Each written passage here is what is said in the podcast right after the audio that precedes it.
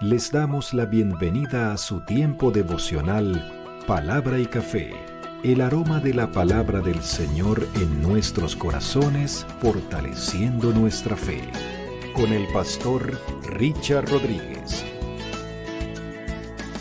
Por R12 Radio, más que radio, una voz que edifica tu vida. Bienvenido. Para hoy, mis amados, para hoy en palabra y café, dice de la siguiente manera, humillación y exaltación de Cristo, parte 1. ¿Sí? Seguimos en nuestra nueva temporada que ya casi va a expirar. A ti cantaré mientras viva revisando los cánticos que de una manera explícita están puestos en la palabra del Señor desde el Antiguo Testamento hasta el Nuevo Testamento, yendo poco a poco. Sí, son menos los cánticos registrados como cánticos, son menos los cánticos que las oraciones, pero nos hemos gozado y nos hemos edificado. El Señor, sí, sí, sí, el Señor ha hablado a nuestros corazones a través de la música que ha sido escrita allí, porque sí, lo más importante es el contenido, la fuerza, lo que llega a nuestro corazón y nos habla acerca de nuestro Dios y de lo que Él hace en nosotros a través de la música. Si la música no habla, no se entiende el contenido, el mensaje, no cumplirá su propósito. Se ha dicho, se ha dicho. Un café por eso. Mm. Hmm. Maravilloso, maravilloso. Vamos entonces en este momento, los invito para que consideremos uno de los cánticos, si no el más famoso de todo el Nuevo Testamento. El más conocido como himno el más profundo en teología, el más, eh, digamos, enfocado hacia la misión de redención de nuestro Padre Celestial en nuestro Señor Jesucristo, por el nivel cristológico que tiene. Eh, es el salmo o el cántico que aparece en, la carta de Pablo a los filipenses en el capítulo 2. Y le he puesto allí, eh, digamos, no muy creativamente, eh, hablando de poesía o de, música, no, no muy creativamente, pero más pedagógicamente, eh, el título de la humillación y la exaltación de Cristo. Así han puesto en varias traducciones eh, el título del capítulo como tal. Y en realidad, esas son las dos partes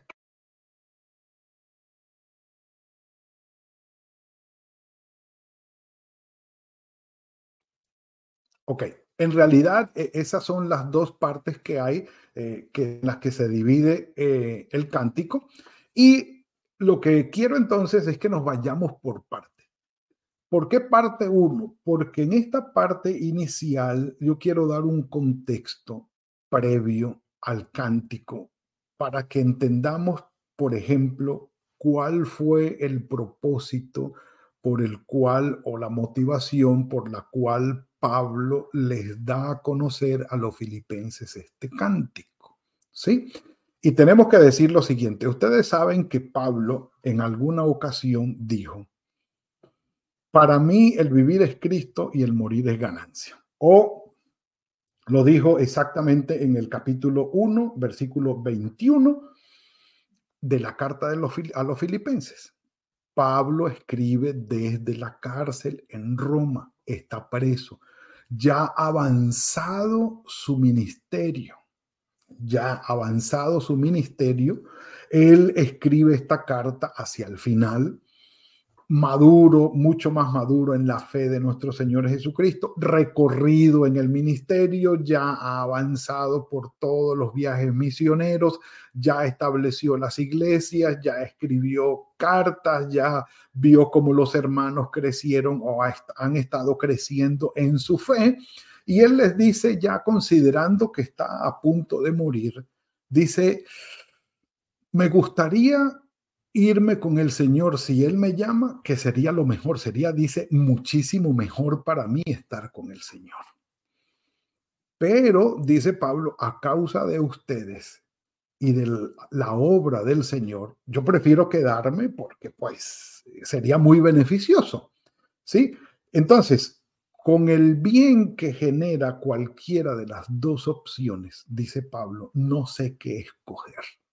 Con el Señor estaría muchísimo mejor, pero quedarme con ustedes es una bendición porque puedo ayudarles a seguir creciendo en el Señor y seguir expandiendo el Evangelio. Entonces, no sé qué escoger. Y Él les dice, mire, pórtense bien, hermanos, crezcan en la fe, luchen unánimemente por el Evangelio y por crecer en el Evangelio. Y dice, tengan presente que van a venir padecimientos y manténganse juntos, porque los padecimientos en comunidad o estando juntos o en familia o en hermandad o como lo dice literalmente allí en coinonía, es mucho mejor. Terrible cosa es enfrentar la adversidad, enfrentar las grandes dificultades de la vida a causa de la fe, estando solo. El Señor nos sustenta, bendito sea su nombre, pero estando solo es muy difícil. Estar acompañado de nuestra familia y de nuestros hermanos en la fe es lo mejor. Dicho esto, un café por eso. Mm. Entonces, ahí es donde Pablo, después de decirle esto a los hermanos, porque ellos dicen, él les dice, mire, ustedes van a tener este conflicto igual que yo, que no van a saber si irse con el Señor o quedarse. Ustedes van a tener el mismo conflicto, les dice Pablo. Pero mientras estamos aquí y padecemos, dice, empieza, dice, por lo tanto, capítulo 2, versículo 1 de Filipenses.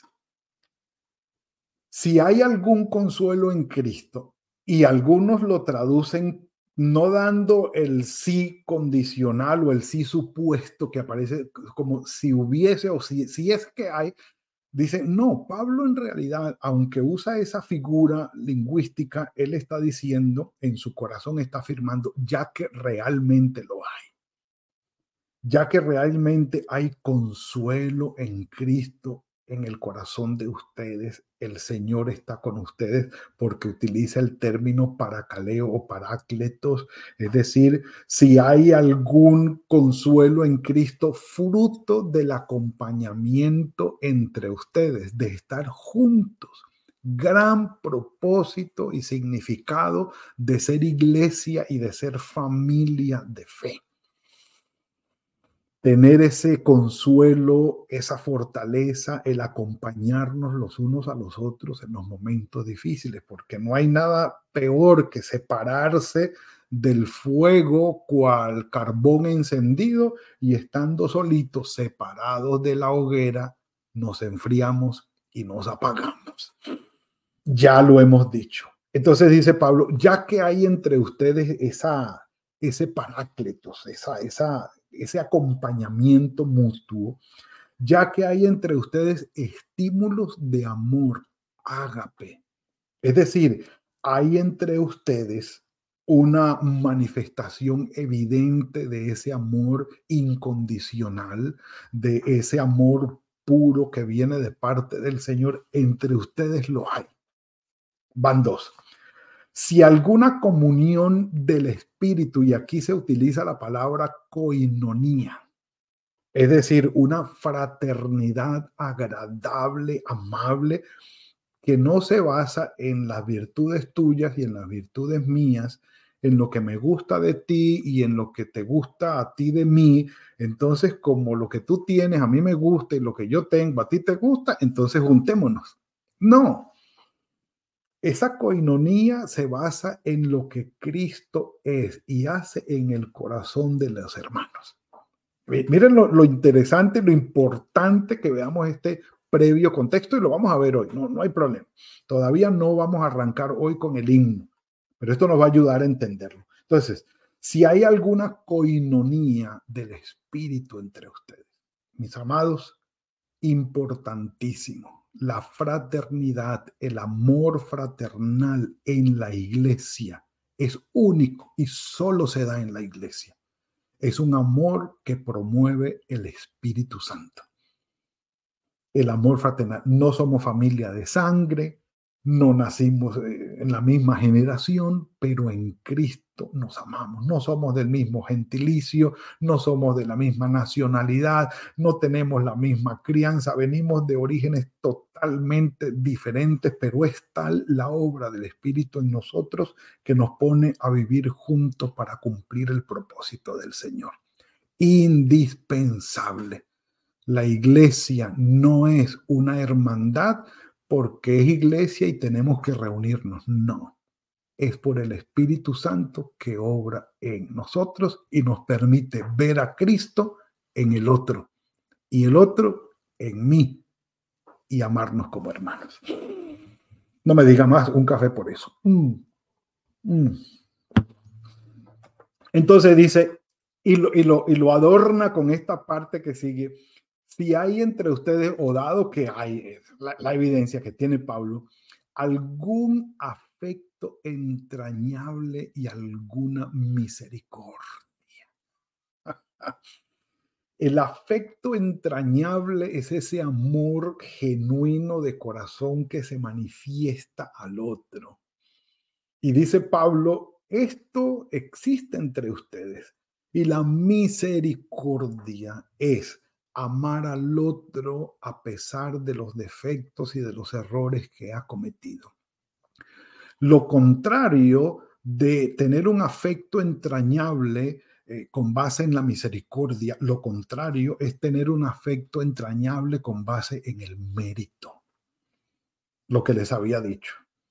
Si tú cumples con los méritos suficientes para que yo te ame, te amaré. Y si yo cumplo con los méritos suficientes para que tú me ames, me amarás. De la meritocracia llega al amor allí y no hay misericordia.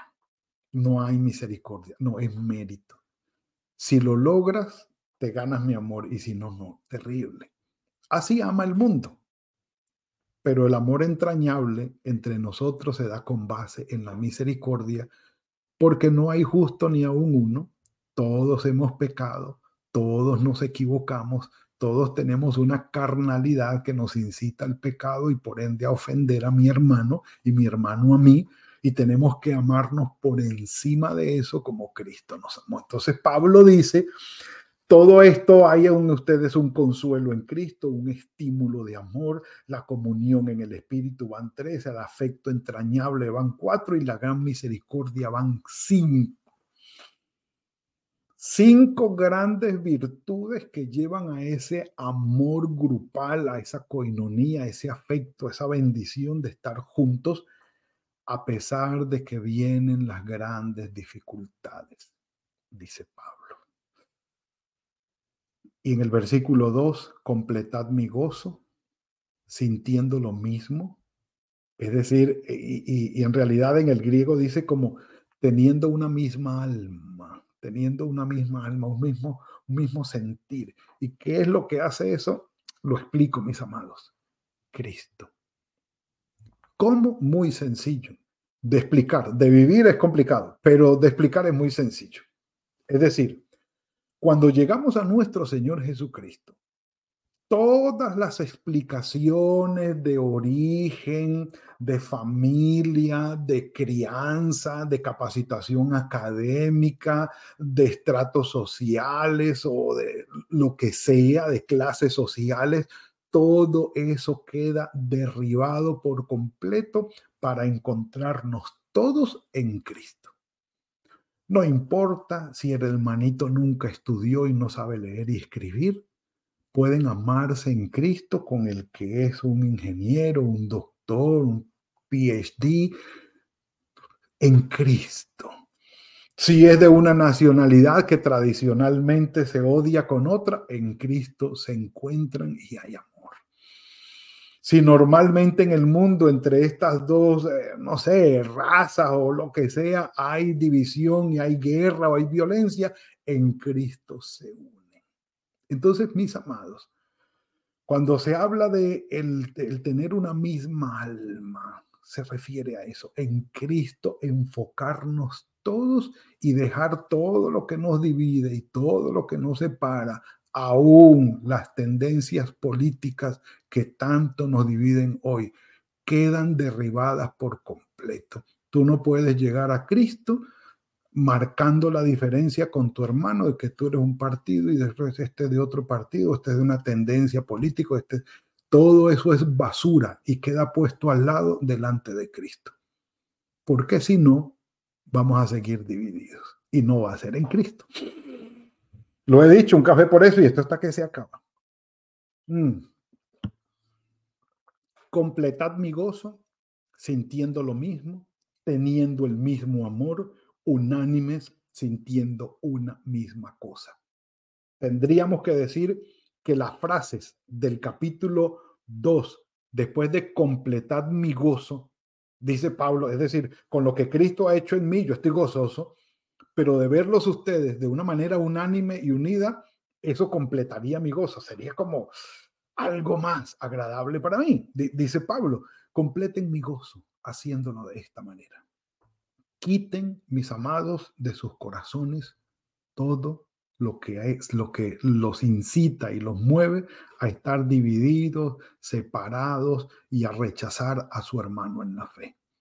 Porque Cristo es en todo, el todo y para todos. El resto, como dicen, es monte y culebra. No sirve. Terrenal y mundano. Todo lo demás. No es trascendental. Además que nos hace daño y no nos ayuda. El capítulo 2, el versículo 2 y las recomendaciones finales que tiempo faltaría. Miren, nada hagáis por rivalidad o por vanidad. Yo quiero sobresalir. Oh, yo quiero ser mejor que el otro. No, las rivalidades entre nosotros tienen que ser depuestas por completo, exaltando a Cristo y centrándonos en Cristo. Vuelve y juega. Y lo que y lo que Cristo ha hecho en nosotros. No hagan nada por rivalidad, por competir con el hermano o por ser mejor que no, o por mostrarse y decir yo quiero que me vean a mí, que me vean a mí. No, no por vanidad. Antes con humildad, con humildad, estimando o valorando cada uno a los demás como superiores a él mismo. Ay, mis amados. Miren, eh, esta, esta, esta explicación de la humildad es impresionante. Entender que delante del Señor yo tengo que considerar a mi hermano como supremamente valioso y en este sentido superior a mí. O por lo menos dándole el mismo valor que le doy a todos en Cristo dura, dura esa tarea, pero la hace el Señor en nosotros. Un café por eso y este es el último. Se acabó el café. Valorando cada uno a los demás como superiores a sí mismo. Y la otra, mundial. No busquen su propio provecho, sino el de los demás. Todas las barreras con estas indicaciones Yo voy a considerar a mi hermano supremamente valioso, mejor que yo, y con ese sentido de humildad me voy a acercar a él. Dicen que los japoneses en sus grandes empresas, cuando reciben a alguien sin saber de dónde viene ni cómo viene, sino que sencillamente llegó y quiere comunicar algo, todos por así sean los maravillosos genios que están en aquella empresa, todos se acercan con una libretica y un, lapicito. Propósito, el que va a hablar me va a enseñar y de él yo voy a aprender. Y lo que voy a aprender lo quiero anotar para que no se me olvide, porque él tiene mucho que enseñarme. Así sea el que está recibiendo el gran doctorazo y el gran jefe. Aprende de los demás. Eso es, entre otras muchas cosas, humildad. Mis amados, con esta introducción nos preparamos para el himno que propone Pablo acerca de la humillación y la exaltación de nuestro Señor Jesucristo. Y tiene su base fundamental en el versículo 4. No busquen solamente su propio provecho, sino el de los demás. Buscar el bien del otro. buscar el bienestar y la bendición del otro. Es primordial y vamos a entender cómo el ejemplo del Señor Jesucristo apunta hacia eso. Mis amados, que el Señor nos guíe en este desafío que tenemos para vivir confiando en nuestro Señor Jesucristo y amando a nuestros hermanos, centrándonos solamente en Él, por lo que Él ha hecho en nosotros, y que nuestros corazones sean transformados. Padre, gracias por lo que nos has permitido compartir hoy. Grandes desafíos, Señor, que vienen de tu mano, pero sabemos que es tu obra en nosotros. Solo te pedimos tu guía, tu dirección y tu bendición. En tus manos encomendamos el día que ya ha iniciado, la semana que ya ha iniciado. Bendícenos en todo lo que necesitemos de tu mano y una vez más, gracias por el, el mensaje recibido hoy. En el nombre de tu Hijo Jesucristo. Amén y amén. Mis amados, ha sido la entrega de hoy. Hubo algunas interrupciones por allí, pero pudimos terminar. Bendito sea el Señor, que el Señor fructifique el trabajo de sus manos, que los bendiga, que los guarde en todo momento. Nos veremos mañana, si el Señor lo permite, en otra entrega de Palabra y Café. Que el Señor los guarde. Gracias por compartir con nosotros este espacio de Palabra y Café. Hasta una próxima oportunidad por R12 Radio. Más que radio, una voz que edifica tu vida. Que Dios les bendiga.